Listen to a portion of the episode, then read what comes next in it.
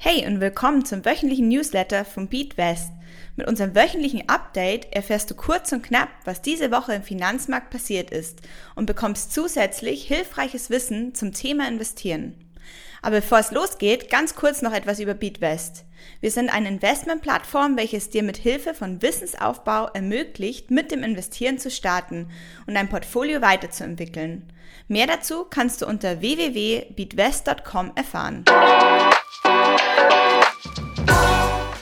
Hi, ich bin Lisa von Beatwest. Mich kennt ihr ja schon. Normalerweise nehme ich den Newsletter bzw. Podcast ja alleine auf. Aber heute ist an meiner Seite noch Julia, die Mitgründerin von Beatwest. Genau, wir haben uns gedacht, wir nehmen den Podcast mal zu zweit auf, um es ein bisschen interaktiver zu gestalten. Und wir sind voll gespannt, was ihr dazu denkt. Gebt uns gerne Feedback auf hello at beatwest.com, ob ihr die alte oder die neue Version cooler findet. Aber lass uns mal starten, weil die letzte Woche war nämlich super spannend. Es sind ja ein paar Sachen passiert, ähm, die eher außergewöhnlich sind, oder? Genau, schauen wir uns vielleicht mal an, was Elon Musk wieder gemacht hat. Und zwar ging es ja darum, dass er Twitter kaufen wollte. Sein Kaufangebot beträgt äh, 44 Milliarden US-Dollar. Und äh, ja, jetzt liegt es noch an den Aktionären, mehr oder weniger dem Kaufangebot zuzustimmen. Auch wenn die Geschäftsführung jetzt schon gesagt hat, dass es okay ist, ähm, ja, liegt das letzte Wort halt eigentlich immer noch bei den, ähm, ja, bei den Aktieninhabern. Und äh, es hieß auch schon, dass Elon Musk jetzt wichtige Telefonate schon geführt hat äh, mit großen Aktionären um äh, ja, sag ich mal, da ein bisschen den Weg zu glätten und äh, zu schauen, dass das alles durchgeht. Genau. Okay, okay, okay. Lisa, jetzt musst du uns aber noch mal ganz kurz erklären, was Aktionäre eigentlich sind, weil wir denken ja, also ich, wenn ich eine Twitter-Aktie besitze, bin ich ja ein Aktionär, genauso wie du das sein könntest. Aber jetzt macht er da Telefonate. Mit wem telefoniert er denn da?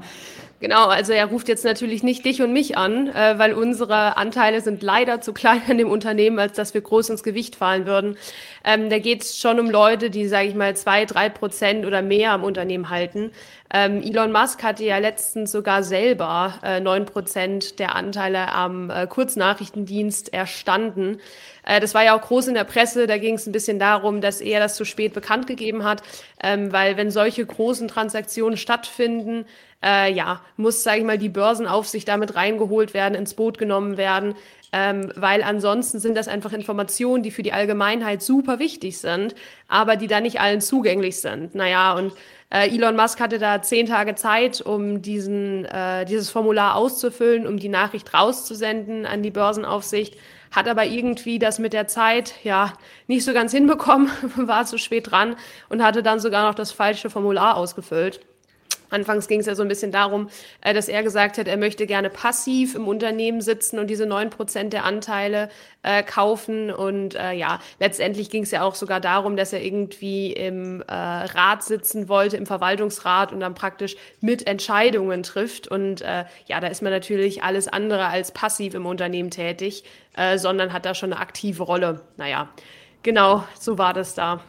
Naja, das sind ja viele Sachen passiert, von A bis Z. Okay, aber was bedeutet das jetzt? Also wie viele Leute müssen da jetzt zustimmen oder was für eine Mehrheit muss er da erlangen, damit er dann wirklich Twitter auch kaufen kann? Es steht jetzt also noch gar nicht ganz fest, dass er es kaufen kann, oder? Genau, richtig. Also da müssen jetzt erst nochmal die Aktionäre zustimmen und er braucht aktuell 50 Prozent der Anteile an Twitter.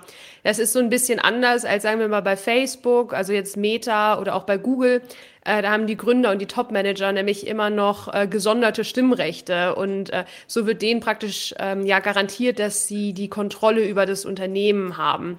Ja, und bei Twitter gibt's sowas nicht. Da haben halt die, die Gründer und auch die Top-Manager jetzt keine gesonderten Stimmrechte. Deswegen äh, würde Musk da tatsächlich 50 Prozent der Anteile reichen und er hat ja schon neun. Genau, das heißt, er braucht jetzt praktisch noch ein bisschen mehr als 41 Prozent, um da jetzt äh, genau das Rennen zu machen, sagen wir mal. Okay, alles klar. Und also du hast ja gemeint, der Alan wird uns nicht anrufen, aber was passiert denn jetzt eigentlich mit unseren Twitter-Aktien oder mit den Twitter-Aktien von, von Kleinanlegern? Genau, also es wird wahrscheinlich so sein, äh, dass wenn du jetzt selber Twitter-Aktien hältst, Julia, ähm, eine Benachrichtigung einfach von deinem Broker oder deiner Bank ins Postfach gestellt wird. Und äh, ja, da wirst du gefragt, ob du den aktuellen Kurs ähm, von 54 US-Dollar und 20 US-Cents annehmen möchtest, ja, dann kannst du da entweder zustimmen und sagen, ja, das möchte ich machen, das hört sich nach einem guten Preis für mich an, oder äh, nee, danke, ich verzichte. Ähm, wenn du die, das Angebot annimmst, ist es tatsächlich so, dass höchstwahrscheinlich deine Bank oder dein Broker auch den Aktienbestand bei dir im Depot sperren wird. Äh, das heißt so viel wie, du kannst jetzt diese Anteile nicht mehr verkaufen. Jetzt wirst du dir vielleicht irgendwie denken, das ist ja unfair oder werde ich da jetzt irgendwie benachteiligt? Ähm, nein, also dein, deine Bank beziehungsweise dein Broker will dich da einfach schützen weil du praktisch, wenn du das Angebot angenommen hast äh, von den 54,20, das auch liefern musst. Das heißt, zu einem gewissen Stichtag musst du deine Aktien für 54 Dollar 20 Cent verkaufen. Wenn du das nicht machen kannst, weil du aus Versehen deine Aktien jetzt verkauft hast, dann begehst du Vertragsbruch. Und äh, genau, da möchte dich deine Bank beziehungsweise dein Broker einfach für schützen. Und deswegen wird die Position, man sagt auch eingefroren. Genau. Okay, alles klar, verstanden. So, jetzt ist aber die große Frage, also Twitter ist ja an der Börse jetzt öffentlich handelbar. Wenn Ellen jetzt Twitter kauft, kann man das dann auch machen oder ist es dann wieder vollkommen in privater Hand und man kann jetzt nicht mehr zum, zur Börse gehen, also Broker und sagen, hey, ich will jetzt Twitter-Aktien kaufen. Und was passiert eigentlich mit den Aktien, die ich jetzt ähm, noch habe, wenn ich entscheide, dass ich sie nicht verkaufen will? Du hast ja gemeint, ich kann mir entscheiden. Genau, also erstmal ähm, wirst du auch deine Aktien behalten, wenn du jetzt dem Verkauf nicht zustimmst. Da gibt es ganz viele Szenarien, wie das letztendlich ausgehen kann. Ein mögliches Szenario ist aber unter anderem, dass beispielsweise die Aktien trotzdem an der Börse gelistet bleiben und dann aber praktisch, wenn jetzt Elon Musk sagt, er hat jetzt 50, 60 Prozent, natürlich nicht mehr so viele Aktien gehandelt werden können. Also die Stückzahl ähm, beziehungsweise das Handelsvolumen an der Börse ist viel geringer und es kann sich für dich nachteilig auswirken. Es führt halt zu größeren Schwankungen, wenn nicht mehr so viele Papiere gehandelt werden und ähm, ja, die Liquidität ist einfach geringer. Das heißt, wenn du jetzt sagst, du möchtest die Aktien verkaufen, wartest du unter Umständen länger darauf, dass sich ein Käufer findet und äh, du trägst dann halt die ganze Zeit noch das Kursrisiko. Das heißt, wenn jetzt der Kurs gerade gut ist, du willst aber verkaufen, du findest keinen Käufer dafür, kann es sein, dass wenn dann äh, praktisch dein Verkauf ausgeführt wird, das heißt, es kommt wirklich zum Verkauf, dass dann dein Kurs niedriger ist, als du eigentlich gedacht hattest. Ja, das sind dann halt die Nachteile, ähm, wenn, wenn nur noch wenige Stücke oder wenige Anteile im Umlauf sind, die dann frei gehandelt werden. Okay, cool. Ja, super spannend. Äh, danke für die ganzen Insights. Dann würde ich sagen, lass uns vielleicht gleich zum nächsten Thema springen. Und zwar zur Userfrage der Woche. Lisa, hast du sie da? Ja, äh, und zwar ähm, kam nämlich bei uns die Frage rein oder bei mir, beziehungsweise auch nochmal für euch den Tipp, lisa at beatwest.com, wenn ihr Fragen habt, ähm, schickt die super gerne an uns. Ähm, und zwar hat uns diese Woche die Frage erreicht, äh, was meinen die Leute eigentlich genau mit Rohstoffinvestitionen? Viele von meinen Freunden sprechen davon und äh, ja, meinen dann aber vor allen Dingen immer Öl und Gas. Und ähm, genau, jetzt hat der User sich halt gefragt, so hey, wie sieht's eigentlich aus? Gibt es da nicht noch irgendwas anderes? Äh, das ist auf jeden Fall erstmal eine berechtigte Frage, wie wir finden, weil gerade jetzt mit der Ukraine-Krise hat äh, der Fokus einfach stark auf Gas und Öl gelegen. Ähm, natürlich gibt es aber noch ganz andere Sachen, an die man vielleicht gar nicht so anfangs denkt. Und zwar äh, kann das zum Beispiel Getreide sein. Ähm, hier beispielsweise Mais, Weizen oder Sojabohnen. Dann äh, sind aber auch andere Agrarprodukte denkbar. Äh, da fällt mir jetzt spontan ein, ähm, ja, Kaffee, Baumwolle, Zucker. Die Metalle darf man nicht vergessen. Äh, da muss man unterscheiden zwischen Industriemetallen, Edelmetallen. Äh, das kann bei den Industriemetallen dann zum Beispiel Nickel, Kupfer oder Aluminium sein. Und äh, ja, die bekanntesten Edelmetalle natürlich Gold und Silber. Ähm, Nutztiere sind auch äh, ab und zu vertreten in den Indizes. Äh, also da ist wirklich eine Vielfalt geboten ähm, an, an Auswahl, was man sich da nicht alles ins Depot holen kann. Äh, genau, also es ist auf jeden Fall nicht nur Gas und Öl, sondern noch ganz viele andere Sachen. Eieiei, okay. Also das klingt jetzt wieder nach sehr, sehr vielen Optionen. Wenn man jetzt in, in diese Themen rein investieren mag, was kann man denn da machen, um es möglichst einfach zu halten? Ja, ich glaube, am einfachsten wäre da einfach ähm, ETF zu kaufen.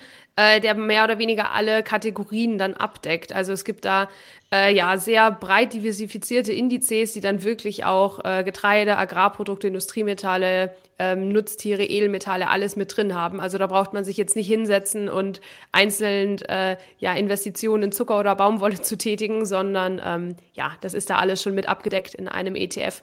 Vielleicht hier auch nochmal kurz der Hinweis. Ähm, ich mache nämlich nächste Woche Dienstag um 18.30 Uhr ähm, ein Webinar zu dem ganzen Thema. Äh, und da werden wir auch äh, noch verschiedene ETFs, sage ich mal, vorstellen genau investieren kann in Rohstoffe. Also vielleicht ist das ja für den einen oder anderen interessant. Äh, da würde ich mich freuen, wenn ihr daran teilnehmt. Äh, den Link teilen wir auch nochmal auf unserer Instagram-Seite, beziehungsweise wenn ihr den Newsletter im E-Mail-Format abonniert habt, dann könnt ihr da auch direkt äh, auf Anmelden klicken. Ja, cool. Und äh, der Grund, warum das interessant sein könnte, ist tatsächlich, weil Rohstoffe ein ganz gutes Mittel sind, um ähm, das Portfolio gegen die Inflation zu schützen, die ja gerade sehr, sehr hoch ist. Aber vielleicht, Lisa, kannst du noch ganz kurz erklären, warum denn das eigentlich so ist? Genau, also ähm, wenn wir uns das anschauen, es gibt natürlich mehrere Arten oder mehrere Faktoren, die Inflation begünstigen oder die sie praktisch hervorrufen. Ein großer Faktor sind halt aber Input-Faktoren. Also was heißt Input letztendlich? Ich kann entweder Kapital in meine Produktion stecken oder ich kann Arbeit in meine Produktion stecken oder aber auch Rohstoffe. Wenn jetzt die Rohstoffe so teuer werden, und ich praktisch meine Produktionspreise aufgrund dessen erhöhen muss und die praktisch dann an die Konsumenten weitergebe, ist das letztendlich das, was bei uns im Supermarkt ankommt. Das heißt, wenn hohe Inflation ist, steigen auch oft die Rohstoffpreise, beziehungsweise die hohen Rohstoffpreise sind eigentlich erst der Grund für die Inflation. Deswegen macht es da eigentlich Sinn, das Depot abzusichern gegen Inflation ähm, mittels ja, Rohstoff-ETFs. Genau. Okay, cool. Ja, danke für die ganzen Insights, Lisa. Ich glaube, das äh, passt für heute. Wir haben alle Themen besprochen. Hat voll viel Spaß gemacht. Ähm, genau, wie gesagt, wir sind voll gespannt auf dein Feedback auch. Also gerne an lisa at beatwest.com oder hello at beatwest.com Feedback schicken. Ähm, und ja, dann hören wir uns nächste Woche wieder. Hat Spaß gemacht. Danke, Julia. Bis dahin. Ciao. Ciao. Tschüss.